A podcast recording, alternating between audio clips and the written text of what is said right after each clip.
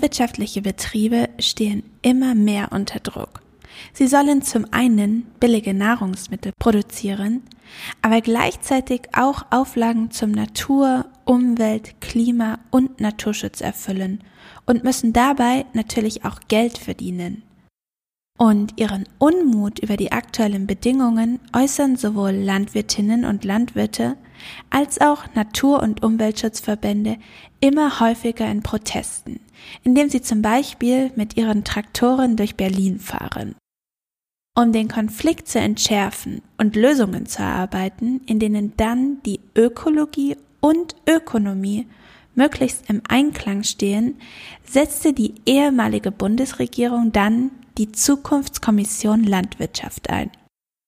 Doch was wird nun unter der neuen Bundesregierung aus den Vorschlägen, die das Gremium gemacht hat?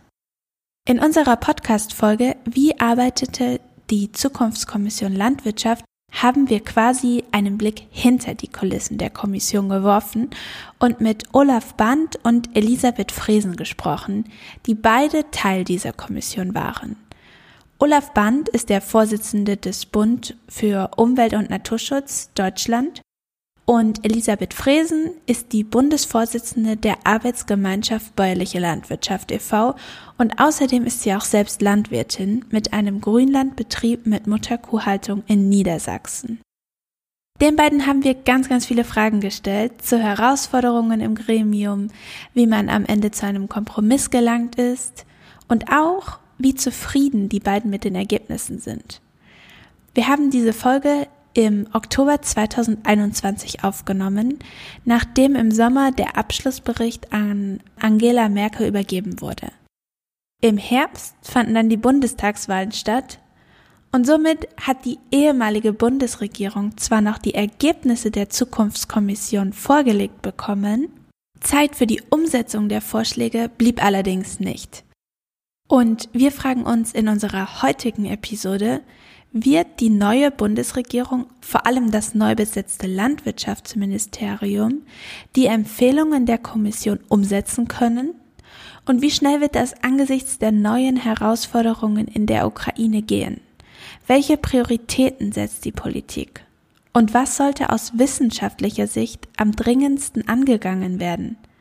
Und wir wollen vor allem auch wissen, worauf müssen sich Landwirtinnen und Landwirte aber auch wir, die Verbraucherinnen und Verbraucher, in naher Zukunft einstellen. Wir freuen uns sehr über diese Fragen mit unseren heutigen Gästen Silvia Bender, Staatssekretärin im Bundesministerium für Ernährung und Landwirtschaft, sowie Professor Frank Ewert, wissenschaftlicher Direktor des Leibniz Zentrums für Agrarlandschaftsforschung, zu sprechen.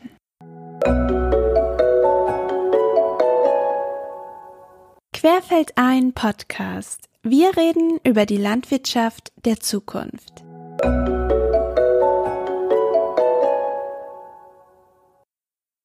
Herzlich willkommen, Frau Bender und Herr Professor Ewert. Ich freue mich sehr, dass Sie heute in unserem Podcast zu Gast sind. Und ich werde auch direkt mit der ersten Frage an Frau Bender einsteigen. Sie sind ja heute als Vertretung der Politik bei uns zu Gast. Und im September des letzten Jahres haben ja die Bundestagswahlen stattgefunden. stattgefunden. Welchen Stellenwert hat denn die Landwirtschaftspolitik oder allgemein die Landwirtschaft in dieser neuen Bundesregierung, in dieser neuen aktuellen Legislaturperiode? Erstmal auch von meiner Seite herzlichen Dank für die Einladung. Ich freue mich, heute hier zu sein. Ähm, der Stellenwert der Landwirtschaft in der Politik der neuen Bundesregierung ähm, war schon mit Abschluss der Koalitionsverhandlungen ein großer, denn es gibt einen großen Transformationsbedarf im Bereich der Land- und Ernährungswirtschaft. Aber verstärkt hat sich diese Position noch äh, durch den sinnlosen völkerrechtswidrigen Angriff Russlands auf die Ukraine und äh, das perfide Manöver von Putin, Hunger als Waffe einzusetzen. Denn das zeigt uns nochmal, wie anfällig unsere globalen Ernährungssysteme sind und äh, dass wir unbedingt neue Wege gehen müssen, um ähm, die Ernährungssicherheit weltweit zu gewährleisten. Und gleichzeitig zur Bewältigung des Ukraine-Kriegs und seiner Folgen dürfen wir auch die anderen globalen Krisen nicht aus dem Blick verlieren, nämlich die Klimakrise und die Biodiversitätskrise, die beide auch die Tragfähigkeit unserer Ökosysteme beeinflussen und gefährden. Und äh, die Landwirtschaft hat hier eine besondere Rolle, weil sie dreifach betroffen ist. Sie ist einerseits Verursacher der Krisen, der, der ökologischen Krisen. Sie ist Leidtragender der Auswirkungen dieser Krisen und sie kann dazu beitragen, diese Krisen ähm, in den Griff zu bekommen und zu beantworten. Und deswegen ist Landwirtschaft ein ganz wichtiger Politikbereich in dieser Regierung. Kann man damit sagen, dass in der nächsten Zeit viele große Entscheidungen anstehen, was die landwirtschaftliche Politik in Deutschland betrifft? Äh, wahrscheinlich dürfen Sie kein konkretes Beispiel nennen, aber vielleicht können Sie uns einen Hinweis geben. Es sind schon Entscheidungen getroffen worden, die die Landwirtschaftspolitik verändert haben.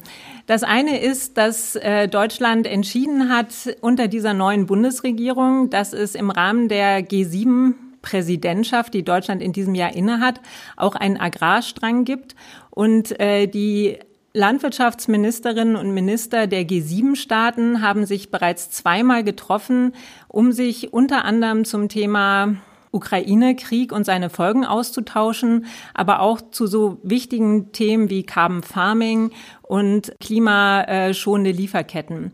Und äh, darüber hinaus ähm, sind wir jetzt dabei, die äh, Umsetzung der europäischen Agrarpolitik auf den letzten Weg zu bringen, damit sie dann auch am 01.01.23 in Kraft treten kann. Und hier legen wir natürlich auch einen Wert darauf, dass die Idee der Transformation der Landwirtschaft hin zu nachhaltigen Systemen weiter gestärkt werden kann. Äh, zudem haben wir vorgestellt, äh, jetzt Anfang Juni, die Eckpunkte für ein äh, Gesetz zur Kennzeichnung der Tierhaltung bei ähm, tierischen Produkten. Auch das ein wichtiger Punkt, um endlich beim Thema Umbau der Tierhaltung weiterzukommen. Von daher, ja, es gibt einiges, was wir schon auf den äh, Weg gebracht haben und auch die nächsten Monate werden weiter mit vielen Initiativen geprägt sein. Auf das Thema mit dem Ukraine-Krieg werden wir später nochmal zurückkommen. Dazu habe ich auch noch ein paar Fragen. Ich würde aber gern erstmal Herrn Ewert fragen, aus Ihrer wissenschaftlichen Sicht. Warum musste denn überhaupt eine Zukunftskommission Landwirtschaft gegründet werden, um die Herausforderungen in der Landwirtschaft zu adressieren? Warum ist es der Politik, aber eigentlich ja auch der Wissenschaft bisher nicht gelungen, die notwendigen Veränderungen einzuleiten? Ja, zunächst herzlichen Dank auch von meiner Seite für die Einladung.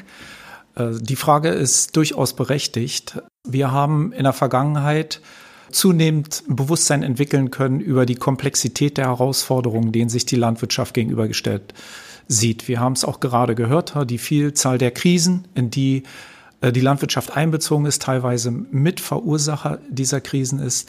Und die Wahrnehmung dieser Komplexität der Herausforderungen hat zugenommen in, der, in den letzten Jahren. Äh, ganz konkret, um ein Beispiel zu nennen, erinnere ich mich an die an die Dürrejahre 18, 19. Dort wurde gefragt, ja, was müssen wir verändern? Wie müssen wir die Landwirtschaft anpassen?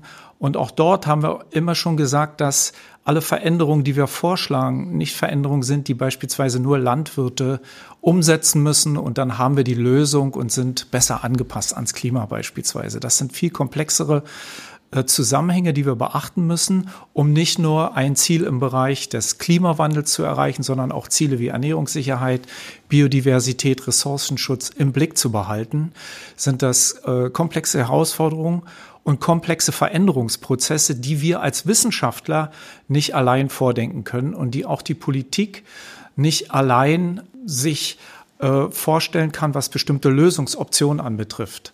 Da sind Herangehensweise notwendig, um die betroffenen Akteure mit einzubinden in den Prozess einerseits der ja, Klarstellung der Problemsituation und dann aber auch des Aufzeigens der Lösungsoptionen.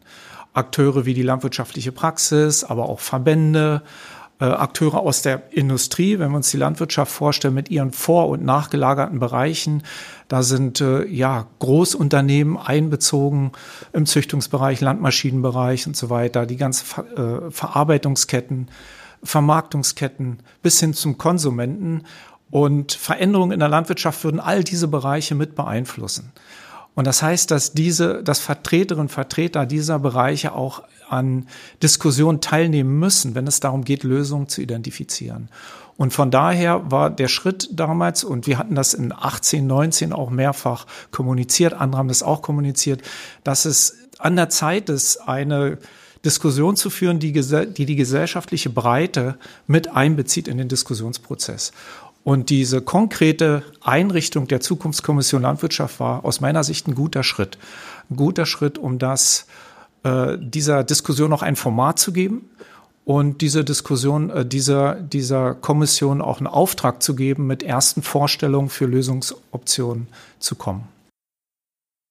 Hätten wir die Zukunftskommission Landwirtschaft denn dann eigentlich schon früher gebraucht? Ja, das weiß man im Nachhinein immer äh, besser. Äh, ich könnte jetzt einfach sagen, ja, natürlich wäre es, die Probleme bestehen ja schon länger, wenn wir überlegen oder uns vorstellen, in Erinnerung rufen, wie viel IPCC-Berichte wir vorliegen haben. Ich glaube, 92 ist der erste erschienen, worauf, wo auf die Klima Situation, ne, die Herausforderungen im Zusammenhang mit dem Klimawandel hingewiesen wurden wurde. Seitdem sind regelmäßig Berichte erschienen. In den letzten Berichten wird auch explizit das Thema Landwirtschaft thematisiert. Also wir kennen die Probleme schon lange. Äh, na klar, wäre ein früherer Beginn wünschenswert gewesen, aber ich denke, wir sollten hier eher eine positive Perspektive einnehmen und äh, wirklich diesen Ball aufnehmen oder weiterspielen, der mit der Zukunftskommission äh, ja, Dynamik erfahren hat. Können Sie noch mal ganz kurz erklären, was diese IPCC-Berichte sind oder was das für ein Gremium ist, nur für die Zuhörerinnen und Zuhörer, die es vielleicht nicht kennen? Ja, das ist der Weltklimarat im Prinzip, Intergovernmental Panel of Climate Change, der regelmäßig einen äh, Sachstandsbericht zur, zur Situation des Weltklimas gibt, aber nicht nur im Prinzip die Situation des Klima, des verändernden Klimas beschreibt, mit entsprechenden wissenschaftlichen äh, Befunden untersetzt, die ja erschlagend, in erschlagener Weise zunehmen, sondern auch äh, Möglichkeiten der Adaptation aufzeigt für verschiedene Bereiche der Gesellschaft, unter anderem auch für die Landwirtschaft. Und auch ja in Richtung Transformations Pfade geht, um äh, aufzuzeigen, wie die Gesellschaft als Ganze sich dieses Themas nähern sollte und kann. Eine Frage an Sie beide. Wie bewerten Sie denn die Arbeit und damit auch den Abschlussbericht, also die tatsächlichen Handlungsempfehlungen, die jetzt von der Zukunftskommission Landwirtschaft gegeben wurden? Tatsächlich hätte ich äh, damals, als die Zukunftskommission eingesetzt wurde, äh, nie erwartet, dass sie überhaupt einen Abschlussbericht vorlegt und schon gar nicht einen, der okay. äh, solche Qualität hat. Denn äh, wenn man sich nochmal in Erinnerung ruft, auch die Zeit äh, 2020, als die Kanzlerin dann diesen Beschluss äh, beschlossen hat, zu sagen, ich will diese Zukunftskommission, das war ja eine Zeit, wo einerseits die Bauern äh, auf die Straße gegangen sind wegen schlechter Preise, äh, weil die Düngeverordnung als Umsetzung der EU-Nitratrichtlinie zum zweiten Mal von der Kommission gekippt wurde und gesagt wurde, das reicht nicht, was ihr da vorgelegt habt. Der Kompromiss ist zu viel Landwirtschaft und zu wenig Gewässerschutz. Und auf der anderen Seite waren eben die Umweltverbände, die Verbraucher, Verbraucherinnen und Verbraucher, die einfach auch gesagt haben, mit der Form, wie ihr Landwirtschaft betreibt, sind wir nicht mehr einverstanden. Wir brauchen einfach andere Formen. Und die Fronten waren extrem verhärtet und ich denke, es liegt auch an dem Vorsitzenden Herrn Strohschneider, dass wirklich mit viel Mühe und intensiven Gesprächen dann so ein toller Bericht rausgekommen ist, der, und das möchte ich auch ganz klar sagen, für uns als neue Hausleitung im BMEL klar auch einen Weg weist, wie wir diesen Umbau der Landwirtschaft hinzu und auch der Ernährungswirtschaft und des Ernährungssystems, das ist ja auch wichtig, dass der Bericht alles zusammendenkt, wie wir diesen Umbau gestalten können. Ähm, die Ziele sind klar. An vielen Stellen müssen wir den Weg jetzt aushandeln. Ähm, und wir sind ganz froh, der Minister Cem Özdemir hat die Kommission eben auch gebeten, dass sie uns weiterhin beraten zur Verfügung steht, damit wir eben jetzt auch diesen Weg weiter gemeinsam gehen können. Der, das muss man an dieser Stelle sicherlich ein schwererer wird, als wir das noch vor einem Jahr gedacht haben, weil einfach die finanziellen Möglichkeiten des Bundes aufgrund Corona und jetzt des Ukraine-Kriegs deutlich geringer sind, als ähm, das vielleicht angedacht war, als man den Bericht geschrieben hat. Ich finde es ja total spannend, dass Sie gesagt haben, Sie haben gar nicht erwartet, dass ein Abschlussbericht dabei am Ende rauskommt. Warum haben Sie das denn nicht gedacht? Ich bin ja jetzt seit ähm, Anfang der 2000er im Bereich der Agrar- und Umweltpolitik tätig und ähm, kenne einfach diese Verhärtung zwischen den verschiedenen Interessensgruppen und äh, diese, diese tiefe Spaltung, die einfach in den äh, letzten Jahrzehnten, muss man sagen, eigentlich eher tiefer geworden ist, als dass sie, als dass man sich angenähert hat. Und ähm, von daher war mein erster Impuls, als ich das gehört habe, na ja, man hält ein Thema aus dem aufkommenden Bundestagswahlkampf raus, indem man es in eine Kommission verschiebt. Äh, man entlastet quasi die damalige Regierung, weil sie keine Entscheidung mehr treffen muss, weil man immer auf die Kommission verweisen kann und sagen kann, die beraten ja noch. Ja, und das war meine erste Einschätzung. Und ähm, ich finde es wirklich sehr bemerkenswert, dass äh, so viel gemeinsamer Wille dann auch für einen guten Abschlussbericht dort entstanden ist. Herr Ebert, was sagen Sie dazu? Ja, also ich teile die grundsätzlich positive Einschätzung. Ich habe das auch als sehr positiv wahrgenommen. Ich war auch beeindruckt über die Komplexität, die der Bericht erreicht hat, was die Benennung der vielfältigen Herausforderungen anbetrifft, aber auch äh, was den Versuch anbetrifft, äh, Lösungswege aufzuzeigen.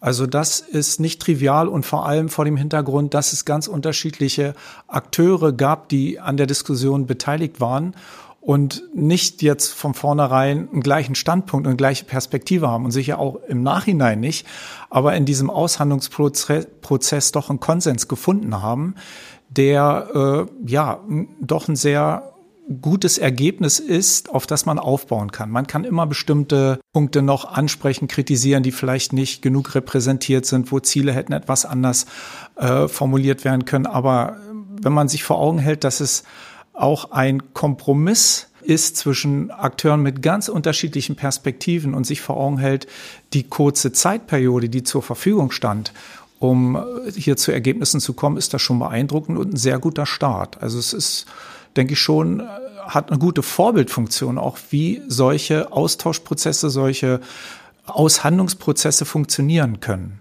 gesamtgesellschaftlich. Und insofern würde ich, äh, denke ich, hat auch die Bundesregierung hier eine gute Basis, worauf sie aufsetzen kann, um dann in konkrete Umsetzungen zu kommen.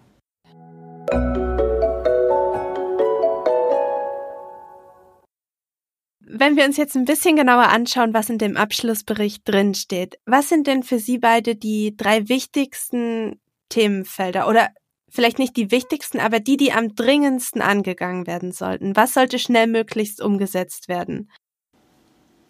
Ich glaube, grundsätzlich ist das Problem, dass wir so einen ähm, Stau an notwendigen Änderungen haben, dass es schwierig ist, jetzt wirklich äh, zu sagen, das sind die ähm, drei Punkte, die gehen wir an und das andere stellen wir erstmal hinten an, äh, weil, wie gesagt, der Veränderungsdruck ist aufgrund der Klimakrise, aber auch des Artensterbens einfach enorm.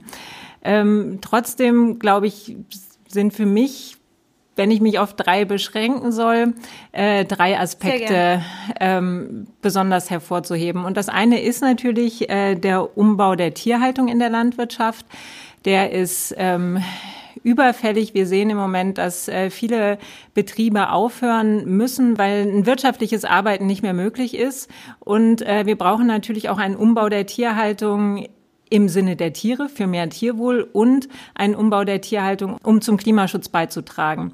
Und das heißt, Umbau der Tierhaltung ist für mich eins eine der Top-Prioritäten. Ähm, das Zweite ist, äh, dass wir eben nachhaltiger werden müssen in der Landbewirtschaftung und äh, da haben wir zwei Ansätze. Das eine ist Reduktion von äh, chemisch-synthetischen Pflanzenschutzmitteln, äh, eine Stärkung des Ökolandbaus und äh, einen besseren Schutz auch der natürlichen Ressourcen. Das müssen wir auch angehen und wollen wir ja auch. Dazu haben wir uns ja auch in, im Koalitionsvertrag verpflichtet. Und das Dritte, glaube ich, ganz Wichtige ist, ähm, dass die Zukunftskommission klar sagt, wir müssen Ernährung und Landwirtschaft zusammendenken. Nur wenn wir unser Ernährungssystem umstellen, wenn wir eben uns pflanzenbasierter ernähren, ähm, wenn wir weniger verschwenden, kann auch die Landwirtschaft nachhaltiger werden. Und das ist, äh, glaube ich, ein ganz wichtiger Punkt, den wir auch unbedingt angehen müssen. Herr Ewert, jetzt bin ich gespannt, was Sie sagen. Vielleicht gibt es Überschneidungen, vielleicht sagen Sie etwas komplett anderes. Genau, also ich habe auch einen gewissen Vorbehalt, mich hier auf drei Ziele zu reduzieren, weil das eigentlich nicht der Ton des Berichtes ist. Er, er aufzeigt, dass es eine Komplexität von Herausforderungen gibt, eine Vielzahl von Herausforderungen. Und wir sollten nicht den Fehler der Vergangenheit wiederholen, uns auf einige wenige zu reduzieren, äh, die da vielleicht sein können oder sind Klimawandel. Wir, das reicht nicht, wenn wir die den Umbau der Landwirtschaft reduzieren auf das Thema Klimawandel. Und es reicht auch nicht, wenn wir den Umbau reduzieren auf das Thema Artenvielfalt. Es ist die Komplexität von Herausforderungen. Und von daher ist jede Auslösung von bestimmten Zielgrößen äh, auch wieder eine Vereinfachung, die nicht im Sinne dieser gesamten Herangehensweise äh, unbedingt ist. Äh, es gibt sicher dringenden Handlungsbedarf dahingehend, und das wurde schon gesagt, was, was die Tierhaltung anbetrifft. Also da denke ich, da stimme ich auch voll äh, mit Frau Bender überein, dass wir, dass hier ein dringender Handlungsbedarf ist. Auch gekoppelt an die Klimawirkung, die Reduktion der Treibhausgasemissionen. Ich sehe auch, dass wir mit der Vorgabe der Farm-to-Fork-Strategie, den Zielen, die dort definiert sind, auch klare äh, ja, Ziele formuliert haben, die auch für uns eigentlich sehr zeitnah gelten. Äh, werden. Bis 2030 sind ja dort aufgezeigt Pestizidreduktion um 50 Prozent, Reduktion des mineralischen Düngemitteleinsatzes um 20 Prozent, Erhöhung der Anbaufläche der Ök für ökologische Landwirtschaft äh, auf 30 Prozent. Also da ist auch viel drüber nachgedacht worden, wie sinnvoll diese Ziele sind. Und die kann man, das kann ich auch gut unterschreiben, dass das äh, naheliegende Ziele sind und auch mit klaren Vorgaben, die natürlich in der Ausdifferenzierung wieder nicht so klar sind, wenn es um die Umsetzung geht, aber grundsätzlich können die schon mal als gute Ziele funktionieren. Und ich stimme auch zu, dieses Zusammendenken von Agrar und Ernährung. Also wir können jetzt nicht zehn Jahre warten und dann über unsere Ernährungsgewohnheiten nachdenken, wenn das jetzt nicht äh, flankierend einhergeht mit dem Prozess der der Veränderung der Landwirtschaft, dann sind auch die Veränderungen nicht sehr sinnvoll, weil wir die Märkte nicht schaffen für bestimmte äh, Fruchtarten, die wir im größeren Umfang anbauen wollen. Die Abnehmer werden nicht da sein und dann funktioniert der Umbau auch nicht. Wenn ich beispielsweise an Leguminosen denke, möglicherweise kommen wir auf das Thema noch zu sprechen. Ich verstehe auch, dass es für Sie schwierig ist, sich da auf drei Dinge jetzt sozusagen festzulegen. Aber die Sache ist ja auch, man muss ja auch irgendwo anfangen. Deshalb haben wir die Frage uns überlegt, denn diese drei Dinge könnten vielleicht die sein, die am wichtigsten sind. Ähm, Herr Ewert, können Sie noch mal sagen, was die Farm-to-Fork-Strategie ist, bitte?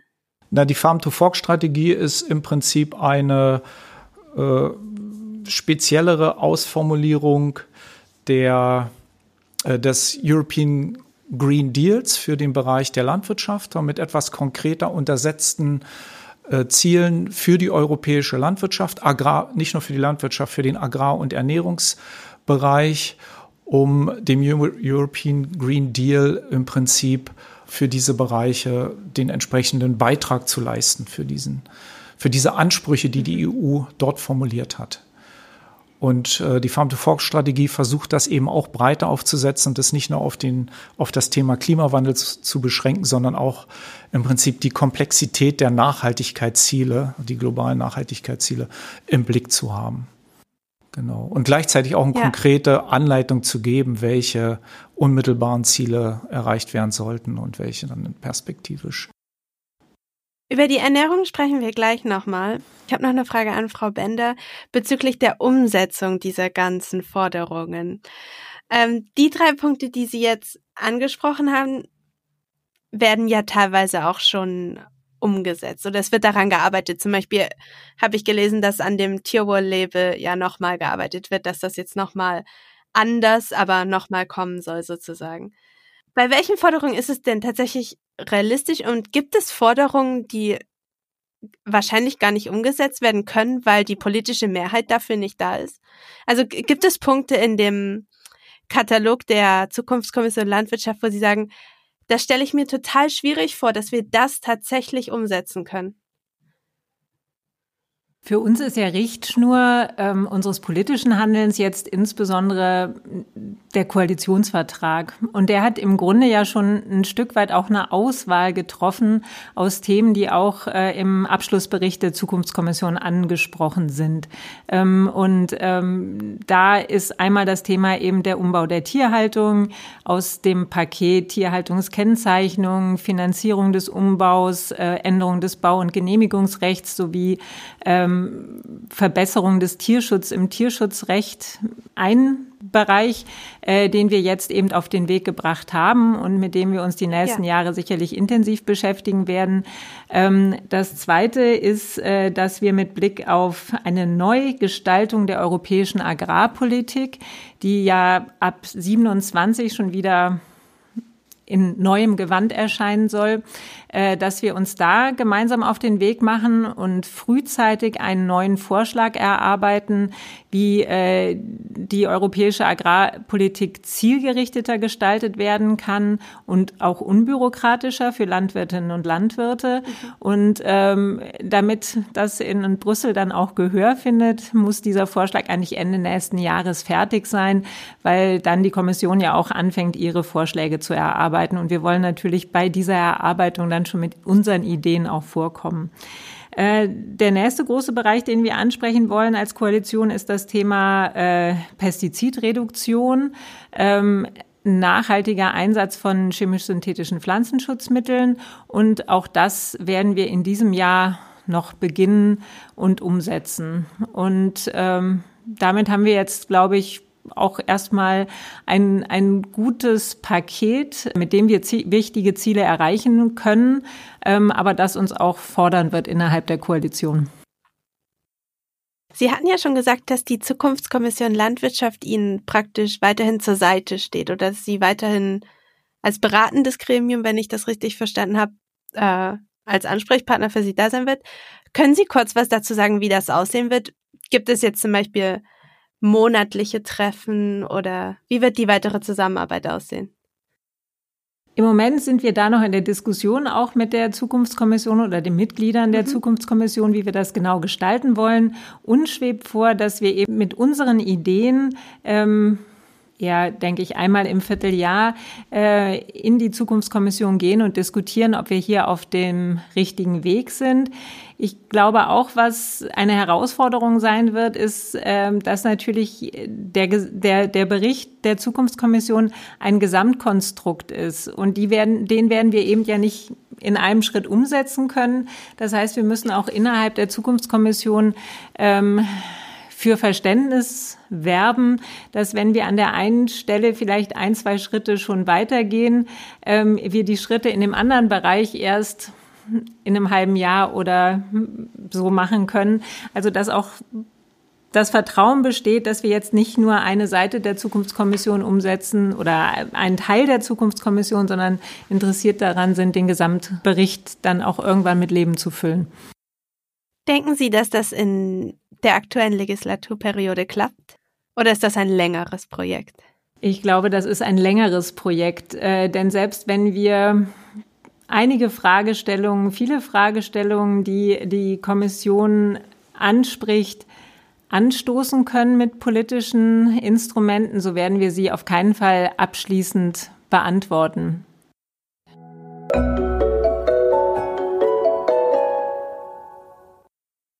Herr Ebert, gibt es denn etwas, was aus Ihrer wissenschaftlichen Sicht in dem Bericht, also in den Forderungen fehlt?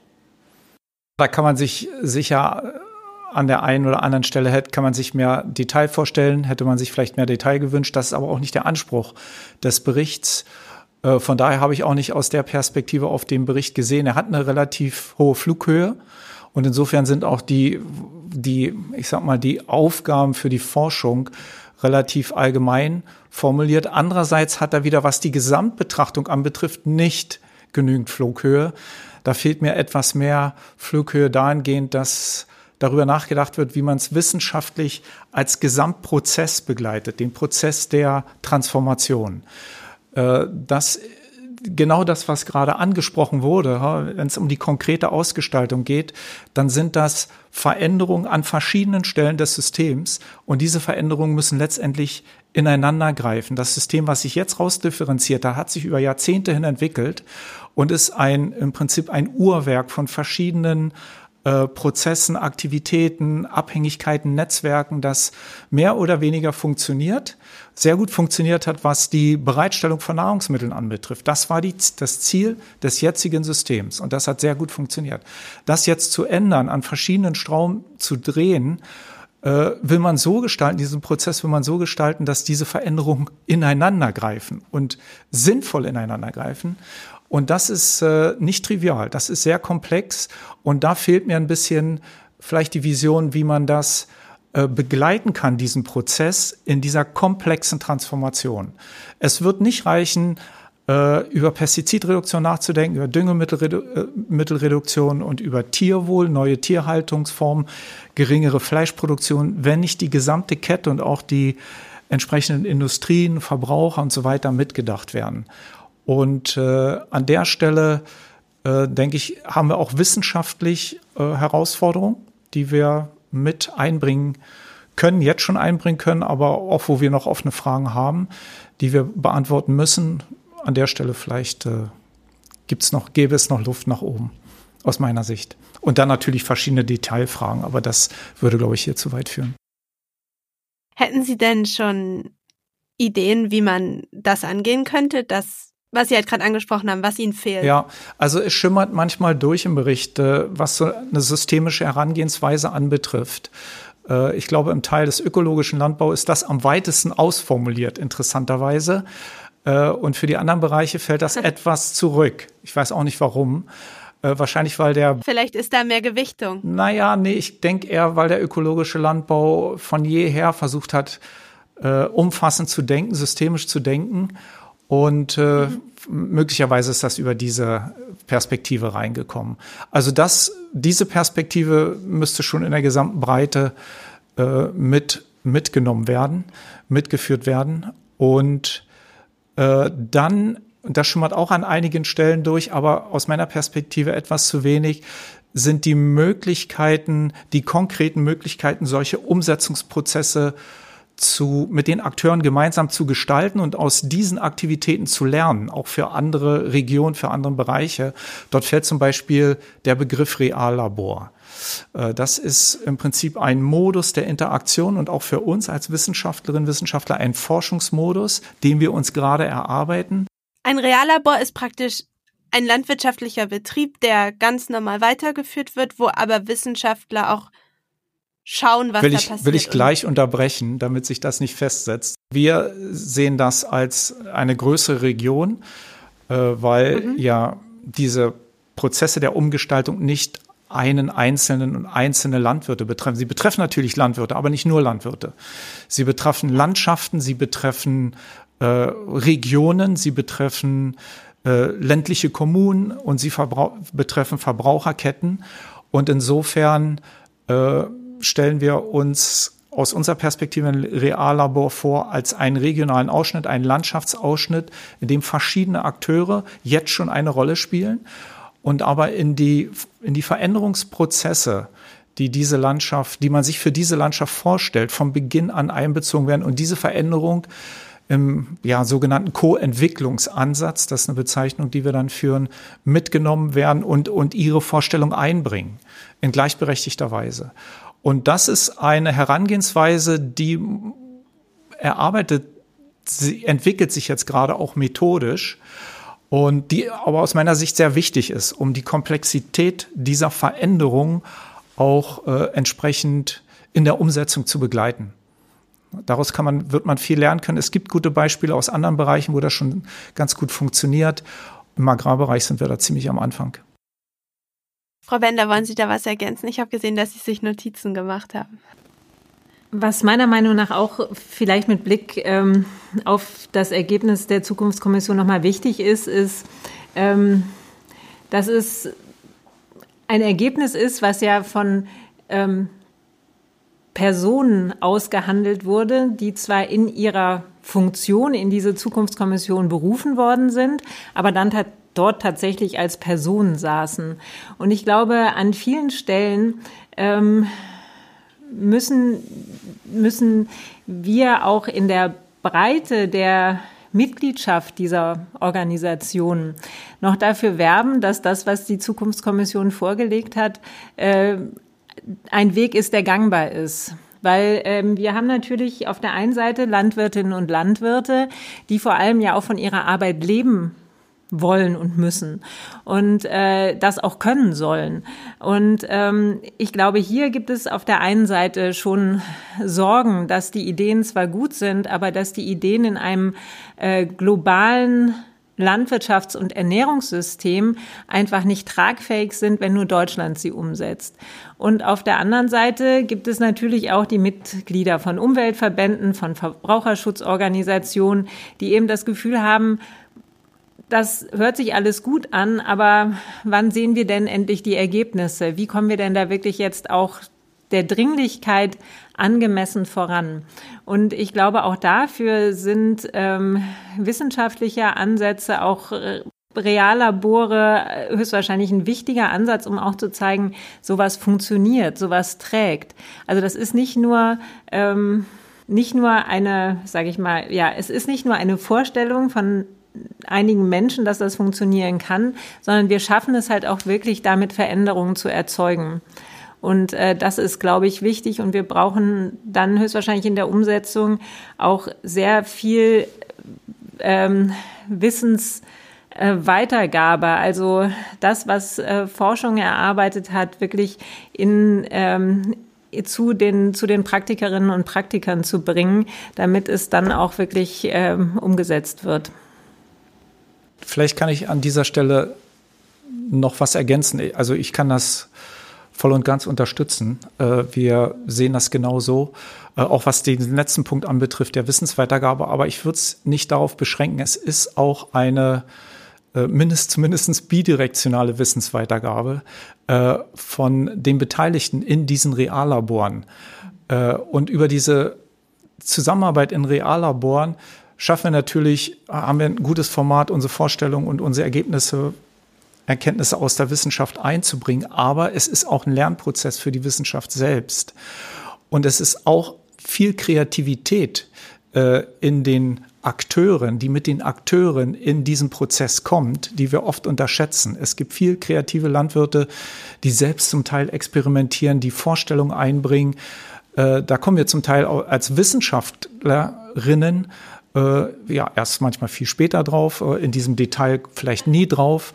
Und äh, ich denke mal, da ist auch ein großer Wert in diesem Austausch, was den Rückfluss oder die Einbeziehung von Kreativität der mitwirkenden Akteure anbetrifft. Also wir haben da schon auch einige gute Beispiele, wie bestimmte äh, Ausdifferenzierung von Vorstellungen, was Nachhaltigkeit anbetrifft, die konkrete Umsetzung eigentlich kaum von Wissenschaftlerinnen allein vorgedacht werden kann.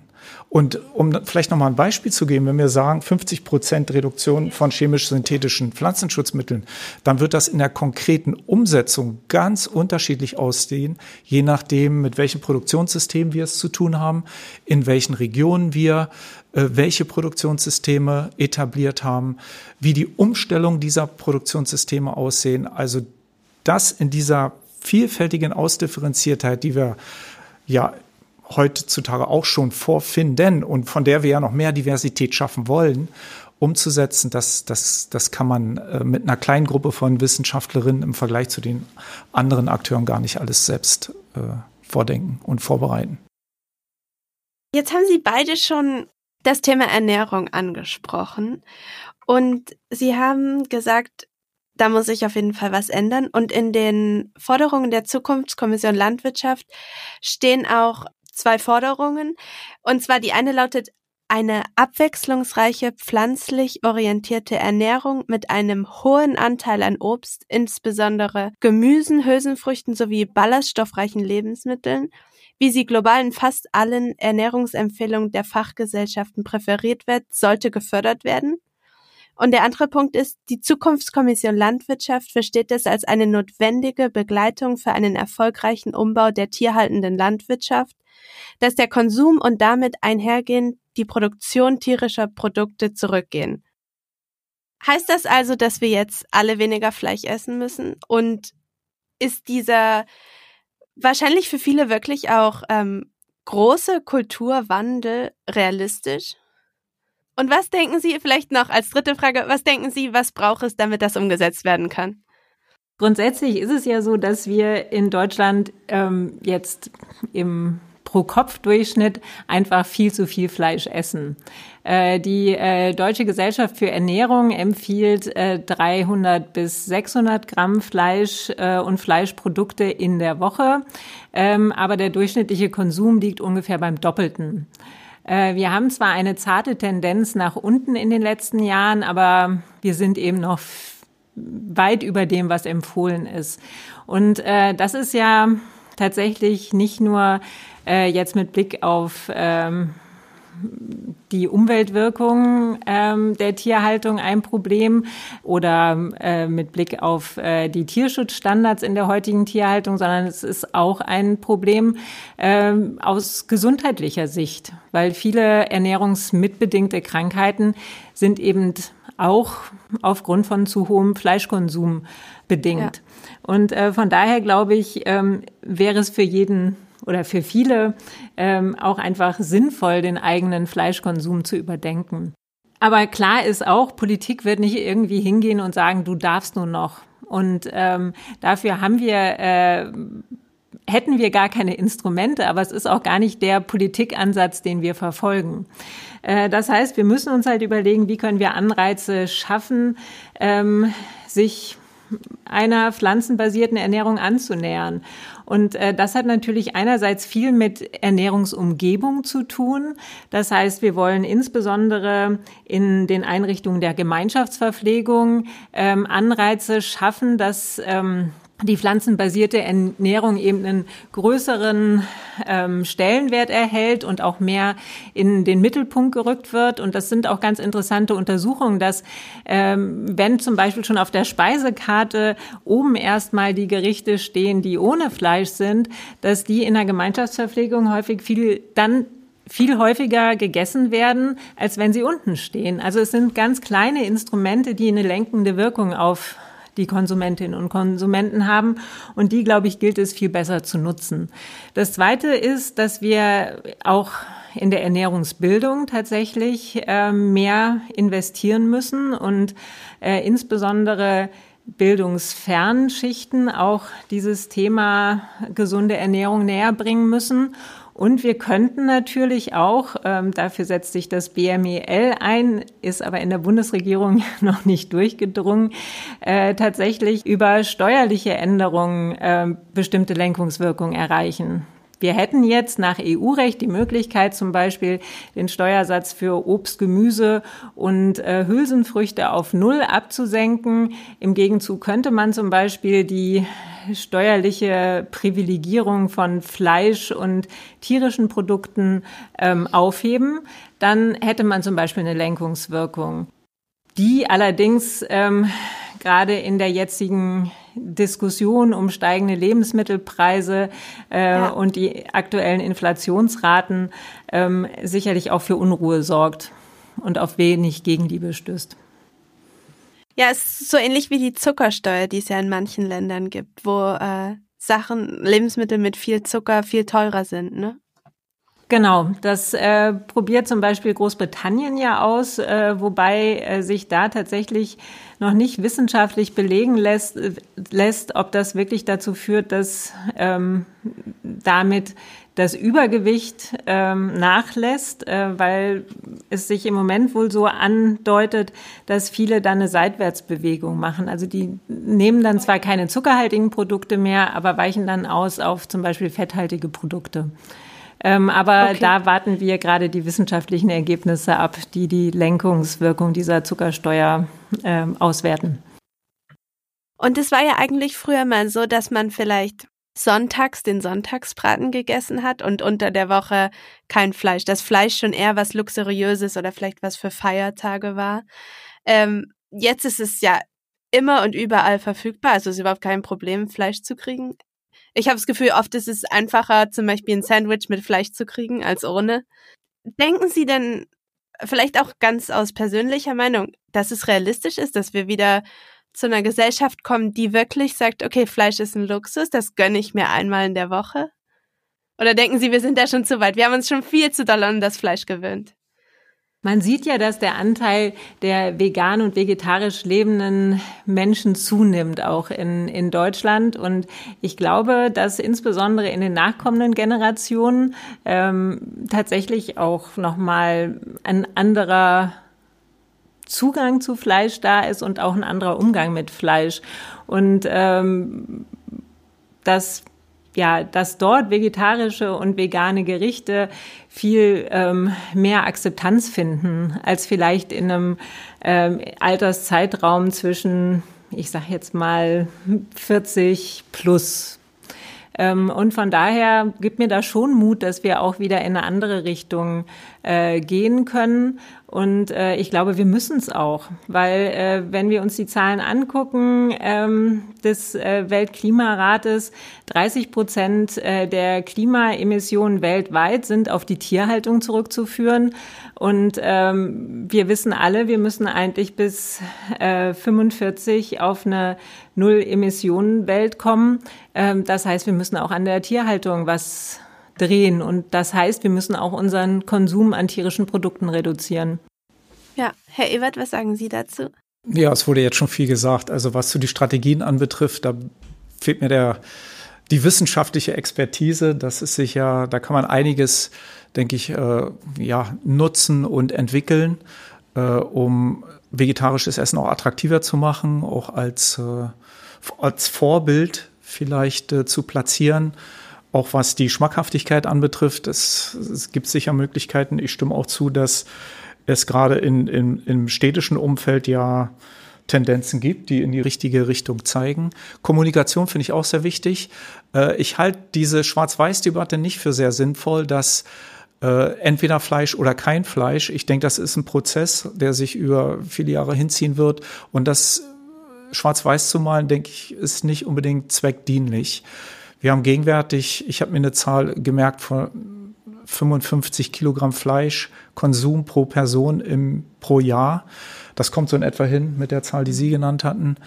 Äh, wenn man das runterbricht, äh, da eine Reduktion vorzunehmen, das sollte machbar sein. Und äh, werden wir auch, denke ich, schaffen. Vorbildwirkung ist sicher auch nicht auszulassen von ja, wichtigen Personen in der Gesellschaft. Äh, ein Aspekt möchte ich noch äh, hinzufügen. Äh, der Fleischkonsum äh, im Inland ist ein Aspekt unserer Fleischproduktion und unserer Problematik, die wir in der Tierproduktion haben. Mhm. Äh, aber wir haben auch einen sehr äh, relativ umfangreichen Export an Fleischprodukten. Und das ist auch etwas, was wir uns ansehen müssen. Da hängen natürlich auch wiederum Höfe und Geschäftsmodelle dran. Aber das ist auch nicht unbeträchtlich. Ja? Etwa die Hälfte glaube, knapp die Hälfte oder so der produzierten Produkte geht in den Export in irgendeiner Form. Und äh, insofern ist diese Problematik nicht nur beschränkt auf unsere äh, ja, nationale Situation, sondern hat auch eine internationale Dimension, aber das wurde auch schon gesagt.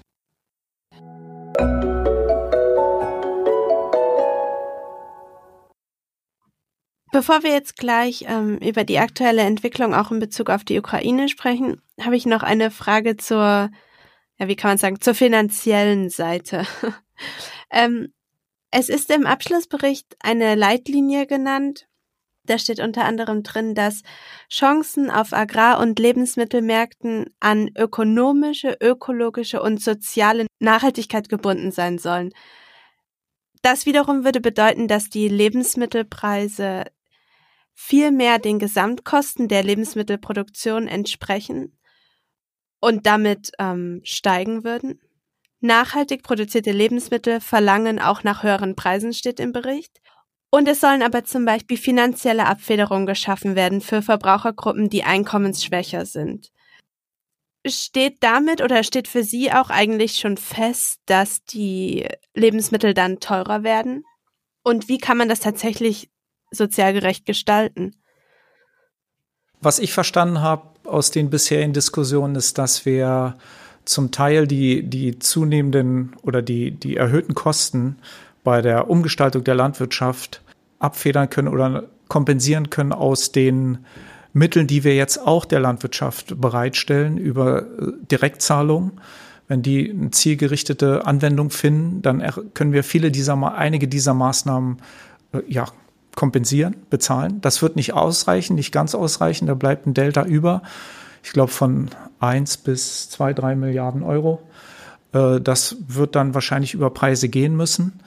Äh, wie wir dann mit den Bevölkerungsgruppen umgehen, für die es dann wirklich existenziell wird. Da gibt es ja den Vorschlag, ich sehe auch keine andere Herangehensweise im Moment.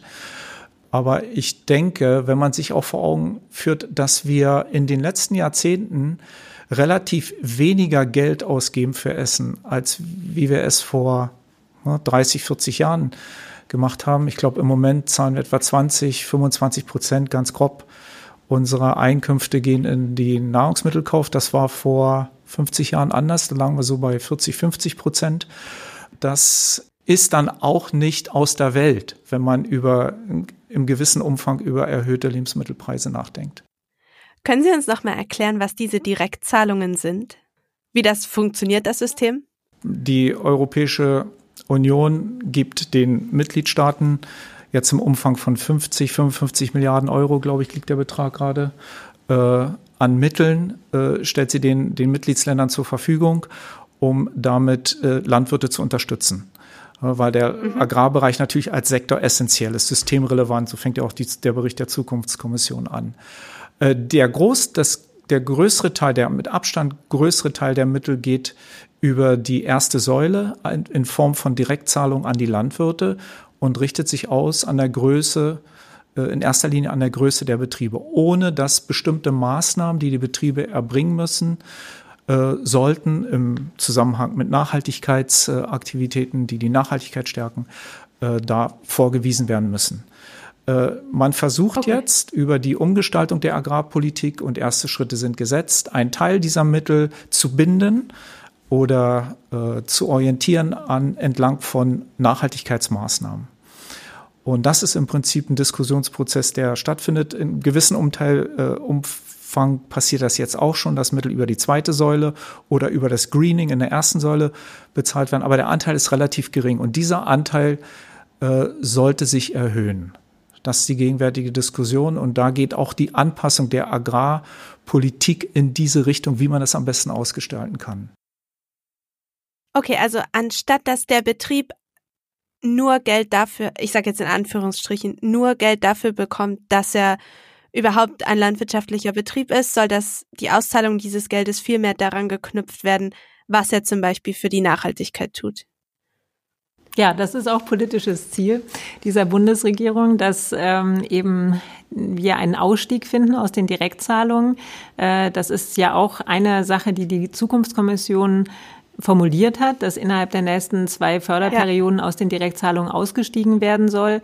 Und äh, den Vorschlag, den wir erarbeiten, jetzt eben mit Blick auf die Agrarreform 2027, soll eben auch genau das beinhalten, dass die Agrarzahlungen geknüpft werden an gesellschaftliche Leistungen, die die Landwirtschaft erbringt, sei es beim Tierschutz, beim Naturschutz, beim Klimaschutz ähm, und damit eben eine Honorierung stattfindet von Sachen, die sich an der Ladentheke nicht unbedingt immer eins zu eins auch in ähm, Geld umsetzen lassen.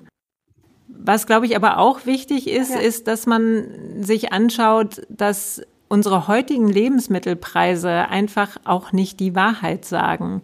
Wir haben natürlich billige Lebensmittelpreise. Das hat Herr Professor Ebert ja auch schon gesagt. Also Deutschland ist innerhalb der EU im Vergleich zu den Einkommen das Land mit den niedrigsten Lebensmittelpreisen und dem geringsten Anteil des Einkommens an, am, ja, was für Lebensmittel ausgegeben wird. Gleichzeitig zahlen wir natürlich über die Gesellschaft, über Steuern, die wir bezahlen, ähm, einen Ausgleich für Umweltbelastungen, die die Landwirtschaft hervorruft. Also wir sind ja zum Beispiel, haben seit vielen Jahren die Diskussion über zu hohe Nitratwerte im Grundwasser. Und das ist dann letztendlich eine gesellschaftliche Aufgabe, finanziert aus anderen Mitteln, diese, äh, dieses Problem zu lösen. Das heißt, Lebensmittel, Preise sagen nicht die Wahrheit. Und ähm, ich glaube, dafür müssen wir auch sensibilisieren, dass äh, wir eben an vielen anderen Stellen für unsere Lebensmittel noch zahlen. Und nichtsdestotrotz ist es auch klar, ähm, wir haben Menschen in der Gesellschaft, die ähm, wenig Geld haben, die schon heute nicht wissen, wie sie äh, die letzten fünf, zehn Tage im Monat sich gut ernähren können. Ähm, und das darf in einer wohlhabenden Gesellschaft wie Deutschland nicht passieren. Das darf nicht sein. Aber das ist ein Problem, das können wir nicht lösen über eine Agrarpolitik oder über die Ernährungspolitik, sondern das ist Aufgabe der Sozialpolitik, die hier Antworten finden muss.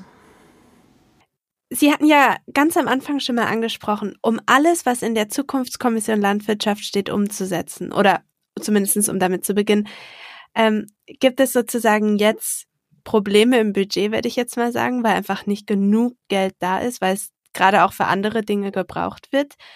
Wenn man diese Umschichtung bei den Direktzahlungen jetzt vornimmt, könnte dann praktisch dieses Problem damit gelöst werden? Also, dass man das Geld einfach von einer anderen Stelle nimmt, wo es aber ja im Moment eh schon ausgegeben wird? Oder wäre die Lücke dann doch noch nicht geschlossen? Ich befürchte, wir bräuchten theoretisch noch mehr Geld im System. Also sicherlich können wir die Direktzahlungen zielgerichteter einsetzen, aber ähm, es wird den Bedarf nicht komplett ähm, decken. Und äh, ja, wir haben im doppelten Sinne gerade eine schwierige Situation. Das eine ist, dass eben der öffentliche Haushalt massiv belastet ist und es wenig ja. Spielräume gibt, um auch Sachen, die im Koalitionsvertrag klar verankert sind, zukünftig zu finanzieren. Und das zweite ist, dass wir natürlich durch die Inflation und die ähm, steigenden Lebensmittelpreise ähm, auch sehen, dass Bürgerinnen und Bürger, Verbraucherinnen und Verbraucher wieder eher zu preiswerteren Produkten greifen. Also letztendlich vielleicht auch ein Qualitätsprodukt im Moment eher liegen lassen und äh, zu ähm, einem billigeren Produkt greifen. Und äh, das macht es natürlich auch schwierig, be bestimmte Standards am Markt dann zu refinanzieren. Und äh, hier müssen wir gute Antworten drauf finden. Ich glaube einerseits, dass jedenfalls das, was das Verbraucherinnen und Verbraucherverhalten angeht, dass das auch oder ich hoffe, dass das eine Momentaufnahme ist, die viel mit der aktuellen Verunsicherung zu tun hat. Ich hoffe natürlich auch sehr, dass der schreckliche Krieg in der Ukraine bald endet und äh, damit auch wieder mehr Stabilität in die globalen Systeme kommt und sich dadurch dann auch ähm, diese sehr volatilen Preisentwicklungen im Moment äh, auf den Lebensmittelmärkten wieder beruhigen. Aber ähm, es wird eine Herausforderung sein in den nächsten Jahren, diese, diese notwendige Transformation umzusetzen. Ja, vielleicht kann ich noch ergänzen. Was ich erinnere mich, dass der Bericht eine Rechnung aufmacht, äh, was diese Umwandlung, diese Transformation kosten würde. Äh, ich meine ja. mich an Zahlen zu erinnern von sieben bis elf Milliarden Euro. Wenn ich mir wovon ich glaube, so fünf, sechs Milliarden Euro über die Direktzahlungen finanziert werden könnten. Über die Gesamtsumme von sieben bis elf Milliarden, da kann man sicher, muss man noch mal diskutieren. Das betrifft aus meiner Sicht nur den Produktionsbereich. Das ist im Prinzip die Gesamt, die zusätzlichen Kosten entlang der Wertschöpfungskette gar nicht drin. Aber bleiben wir mal der Einfachheit halber bei sieben bis elf Milliarden und über die Direktzahlen fünf bis sechs Milliarden, dann bleiben ein bis zwei, drei Milliarden über, die zu finanzieren sind. Wenn man sich vorstellt, wie groß der Haushalt des Verteidigungsministeriums ist, rein um Größenverhältnisse zu äh, verstehen, äh, hatten wir bisher einen Haushalt von 40 in den letzten Jahren bis 50 Milliarden und haben jetzt über das Sondervermögen nochmal 100 Milliarden Euro äh, die zur Verfügung gestellt werden, dann sind das schon ganz andere Größenordnungen, über die wir hier reden. Ich will überhaupt nicht in Frage stellen die Notwendigkeit dieser Mittel. Aber rein um Gefühl zu kriegen, mhm. über welche Größenordnung von Finanzmitteln hier gesprochen wird, äh, bei einem gigantisch großen Prozess, der die gesamte Gesellschaft betrifft, Agrar und Ernährung und der systemrelevant ist, sind das verhältnismäßig kleine Beträge.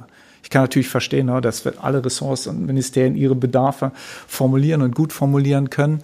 Aber wenn man auch mal quer über die äh, Ressorts geht, wie da die äh, Budgetausstattung sind, dann äh, sieht ein bis zwei, drei Milliarden relativ klein aus als Betrag, um zum Ziel zu kommen. Ich finde es schwieriger. Was ich schwieriger finde, ist äh, die, die Nutzung der Direktzahlung für Nachhaltigkeitsmaßnahmen, gerade wenn es darum geht, diese Nachhaltigkeitsmaßnahmen zu dokumentieren und nachzuhalten. Also da sehe ich eine große okay. Herausforderung um ein System zu schaffen, was den Landwirten nicht extra Bürokratie verursacht, was auch nicht extra Stellen wieder generiert oder generieren muss in, im Nachhalten und dadurch zusätzliche Kosten. Also das ist nochmal eine, eine Herausforderung. Da habe ich ein bisschen Hoffnung, dass die Digitalisierung uns da helfen kann, dadurch, dass Möglichkeiten mhm. der, der Sensorik äh, genutzt werden können, um Maßnahmen besser zu dokumentieren, ohne dass da zusätzliche Arbeitskräfte nötig sind und so weiter. Also das stelle ich mir wenn ich jetzt an Ihre Arbeit denke, als besondere Herausforderung vor. Ja, äh, erstmal danke für die Einschätzung, dass der, der Betrag, den wir brauchen, äh, eigentlich im Vergleich zum Gesamtbundeshaushalt eher ein sehr kleiner ist.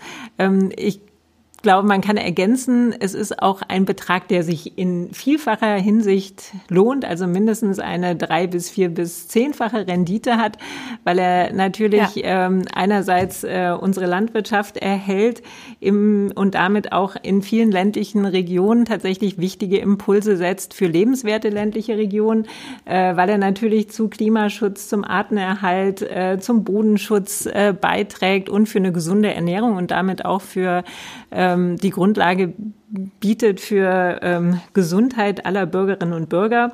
Von daher wäre es gut investiertes Geld und ähm, äh, wir werden dieses Argument, dass äh, wir doch eigentlich einen, einen kleinen Anspruch auf den großen Topf haben, in den Diskussionen mit dem Bundesfinanzminister vortragen. Wir schicken diese Episode an den Bundesfinanzminister. Ähm, kommen wir aber nochmal zu was ganz anderem, ähm, einem nicht so schönen Thema. Die aktuelle Verunsicherung, die haben Sie gerade schon angesprochen, Frau Bender, kommt auch oder vor allem durch die Entwicklungen der Ukraine. Es kommt zu steigenden Lebensmittelpreisen dadurch, was wir alle im Supermarkt merken. Wir merken es auch an den äh, Spritpreisen. Teilweise gibt es Versorgungsengpässe. Die Energiepreise steigen, die Düngemittelpreise steigen.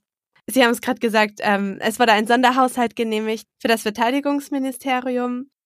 Da wird also mehr Geld ausgegeben. Bestimmt werden auch Forschungsschwerpunkte damit wieder verlagert. Weiß man nicht, aber könnte man denken.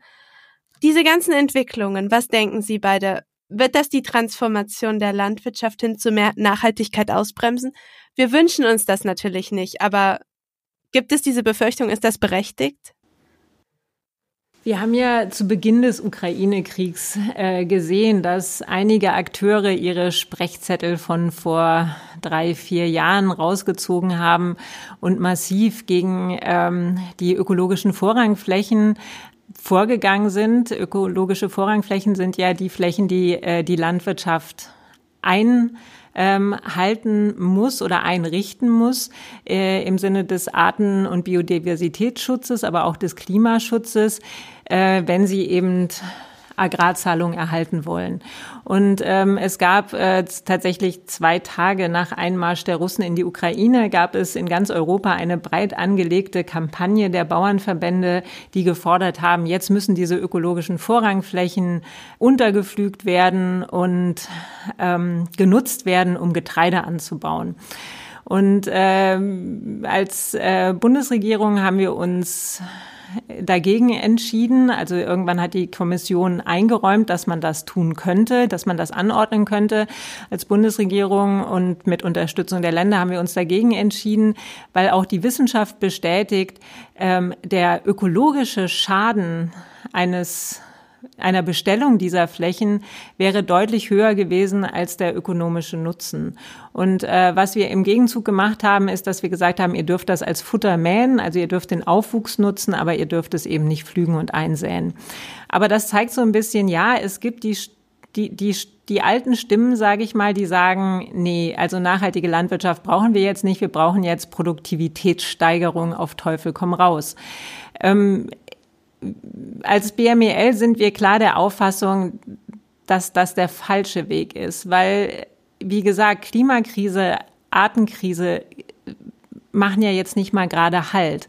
Und äh, der letzte IPCC-Bericht hat ja gerade gezeigt, innerhalb von vier Jahren werden wir an der einen oder anderen Stelle 1,5 Grad äh, Erderwärmung höchstwahrscheinlich überschreiten, wenn wir jetzt nicht massiv gegensteuern. Und gerade hier in Brandenburg zeigt sich ja auch, was das Klimakrise auch bei uns schon erlebbar ist mit der Trockenheit.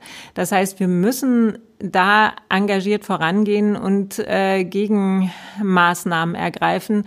Und deswegen dürfen wir am Transformationsprozess oder dürfen wir vom Transformationsprozess nicht abweichen.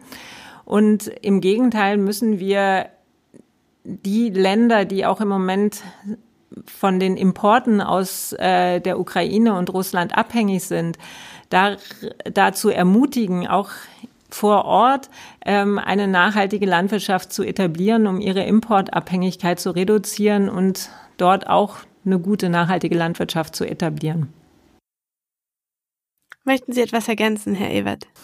Ja, ich freue mich zu hören, dass die Entscheidung jetzt so ausgefallen ist. Ich äh, wusste von der Diskussion, was die ökologischen Vorrang, die Nutzung der ökologischen Vorrangflächen anbetrifft.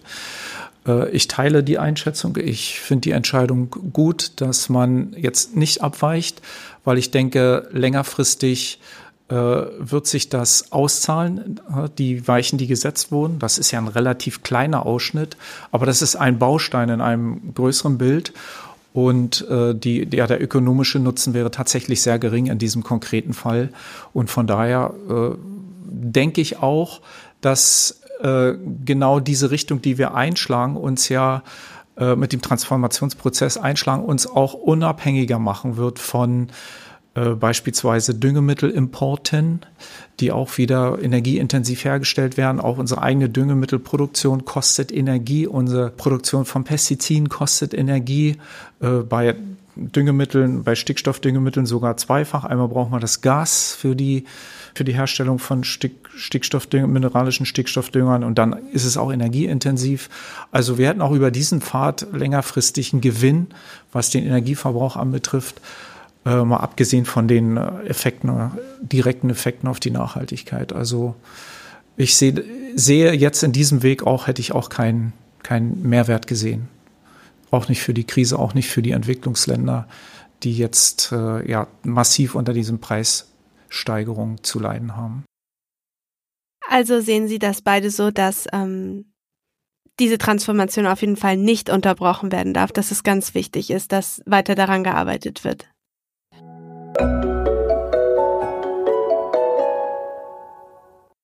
Dann haben wir jetzt noch eine Abschlussfrage für Sie beide. Stellen Sie sich vor, es ist das Jahr 2050 und Sie fahren in Berlin vielleicht mit Ihrem Elektroauto aus der Stadt raus nach Brandenburg, vielleicht an den Badesee. Was denken Sie, was werden Sie da sehen? Und was werden Sie essen? Und vielleicht so, um ein bisschen weiter von oben zu schauen, wie sieht denn für Sie die klimaangepasste Landwirtschaft im Jahr 2050 aus? Ihre Wunschvorstellung? Vielfältiger auf alle Fälle. Das heißt, ähm, wenn ich aus äh, Berlin rausfahre, dann sehe ich kleinere Schläge mit ähm, ganz unterschiedlichen Kulturen.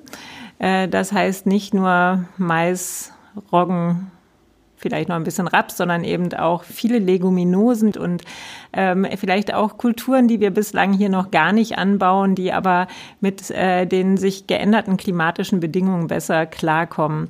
Dann sehe ich ähm, auch Zwischenstrukturen, also das heißt Hecken und äh, Bauminseln und ähm, vielleicht auch Agroforstsysteme, also den Wechsel zwischen landwirtschaftlich genutzten Flächen und ähm, Bäumen, die dann eben auch genutzt werden können, so dass ähm, nicht nur Raum entsteht für äh, Biodiversität, für Pflanzen, für Tiere, für Insekten, äh, sondern ähm, dass auch ein Schutz vor Winderosion entsteht und ähm, die durch äh, den Schatten und die geringeren, ähm, ja, den geringeren Wind eben auch äh, Feuchtigkeit besser im Boden gehalten werden kann. Und äh, ich sehe Tiere, die draußen sind. Also nicht nur ähm, Milchvieh, sondern ich sehe auch viele ähm, ja, mobile Legehennen äh, und Ställe zum Beispiel und äh, vielleicht auch Schweine, die sich auf der Weide suhlen. Und ähm, ich hoffe, dass ich auch ein bisschen Agri-PV sehe, also diese Kombination zwischen äh, Landwirtschaft und ähm, der Erzeugung von erneuerbaren Energien. Und ich hoffe, dass ich auf dem Weg auch noch viele Menschen sehe oder nicht weniger Menschen sehe, die in der Landwirtschaft arbeiten. Sehen Sie denn auch Drohnen oder Roboter? Das wollte ich gerade ergänzen. Oh. ich glaube, die muss Herr Ebert sehen. genau, ich fand das schon sehr, sehr schön gezeichnet. Da bleibt wenig zu ergänzen. Äh, vielleicht genau dieser Aspekt. Also ich kann mir schon vorstellen, dass was die Technik anbetrifft, wir Veränderungen sehen. Äh, vielleicht mehr Roboter, vielleicht Drohnen die dann auch zusammenarbeiten. Äh, die Menschen machen dann andere Tätigkeiten, nicht unbedingt außerhalb der Landwirtschaft, aber im Kontext der Produktion. Äh, welche Rolle sie dann einnehmen, das kann ich schon sehen. Also da wird sich einiges tun, denke ich, in dem Bereich der Digitalisierung. Äh, das sehen wir jetzt auch schon. Und diese Pfade aus meiner Sicht werden sich weiterentwickeln. Ich kann mir auch vorstellen, dass was die Landschaftsstruktur anbetrifft, das wurde ja schon ganz schön gezeichnet eben, dass wir uns besser anpassen an natürliche Heterogenitäten in der Landschaft. Wir haben ja beispielsweise viel Sölle hier, die wir teilweise in Flächen integriert haben. Ich denke mal, dass wir das wieder etwas mehr rauslösen werden, um da auch so natürliche, äh, ja, Hotspots für Biodiversität zu schaffen, die dann auch wieder eine Interaktion mit der umliegenden Fläche haben, solche Geschichten. Sölle für uns Laien sind diese kleinen kleinen, in Anführungsstrichen Mini-Teiche, die mitten Mini im Feld sind, richtig? Genau. Also es geht dann so ein bisschen weg von diesen orthogonalen Flächen, wie, sie, wie wir sie bisher häufig sehen, also rechteckige Flächen, gerade Flächen. Das wird sich wahrscheinlich alles etwas organischer darstellen. Und neue Fruchtarten, das kann ich auch sehen. Vielleicht ein ganz konkretes Beispiel, machen wir gerade gute Erfahrungen mit der Kichererbse, erstaunlicherweise, die sich hier gut etabliert und auch gut wächst.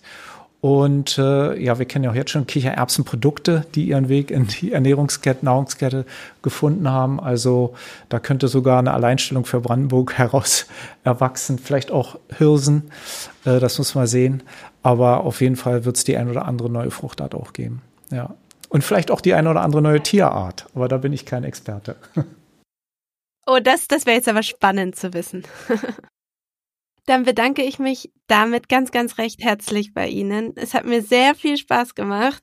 Wir werden natürlich auf jeden Fall verfolgen, was die Bundesregierung macht und auch was die Wissenschaft macht. Und dann vielleicht gibt es die Möglichkeit, nochmal zusammenzukommen, um darüber zu sprechen, was denn tatsächlich passiert ist, was umgesetzt werden konnte. Das wäre sehr schön. Herzlichen Dank. Danke. Und das können wir gerne machen. Ja, sollen wir gleich einen Termin abstimmen?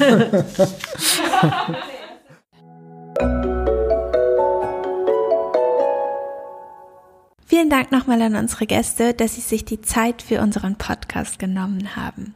Und vielen Dank auch an unsere Zuhörerinnen und Zuhörer.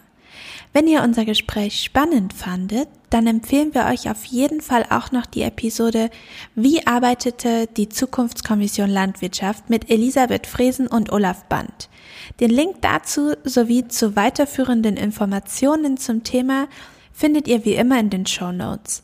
Alle Podcast-Episoden findet ihr auch auf unserem Blog www.quer-feld-ein.blog auf Spotify, Apple Podcasts, Google Podcasts, YouTube und wissenschaftspodcasts.de. Und auf unserem Blog findet ihr darüber hinaus auch noch weitere spannende Artikel rund um die Landwirtschaft der Zukunft. Wir freuen uns natürlich auch, wenn ihr uns auf Facebook, Instagram oder Twitter folgt, unsere Beiträge liked, teilt und kommentiert. Und wenn euch der Podcast gefällt, dann gebt uns doch gerne auch eine Bewertung auf Spotify und Co. Außerdem könnt ihr uns natürlich Fragen, Feedback oder Anregungen zum Podcast auch gern via E-Mail an querfeldein.zalf.de senden.